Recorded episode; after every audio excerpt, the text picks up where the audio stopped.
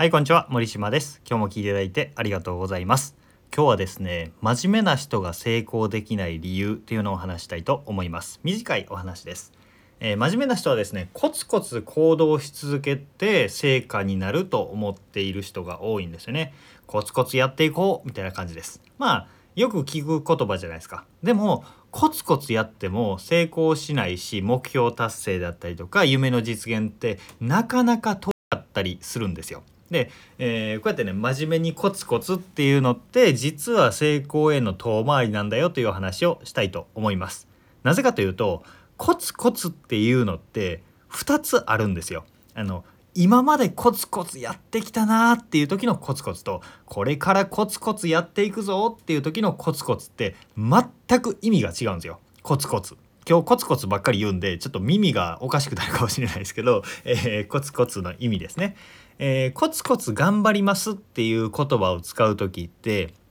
大体の人が無理せずコツコツ小さく小さく、えー、できる範囲でやっていきますっていう時に使いますよね。でも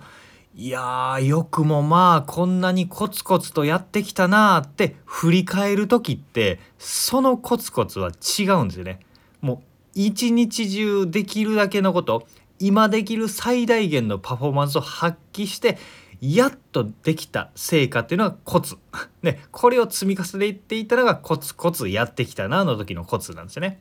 だから、えー、つまり何を言いたいかというとちょっとよく分かんなくなってきたかもしれないんですけど、えー、つまり全力を尽くして頑張っても目を見張るような成果って日常出ないですよね。出ないんですよ。頑張っても頑張って今日めちゃめちゃ頑張ったなって言ってもなかなか成果にはならない。でも着実に一歩進んだというのが見えるわけです。だから、えー、真面目にコツコツやっていくっていうのが成果につながらないという意味は無理せずっていうねできる範囲でやるっていう心構えだと難しいよっていう話です。だかちょっと今日うまく話せてるかな ちょっと不安になってきましたけどまああの何が言いたいかというとえー、できる範囲でなんとなく、えー、無理せず地道にやっていけばいいっていうのはそれはね難しいんですよ。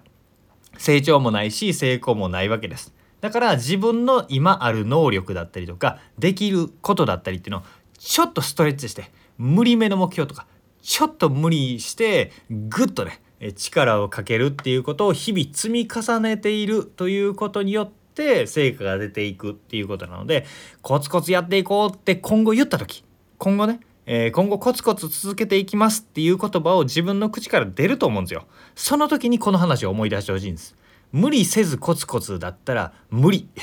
だから、えー、ちょっとね、きついめのストレッチぐらいの目標を作るといいというお話でございました。えー、ちょっと短いお話でしたけれども参考になれば幸いです。今日も聞いていただいてありがとうございました。森島でした。それではまた。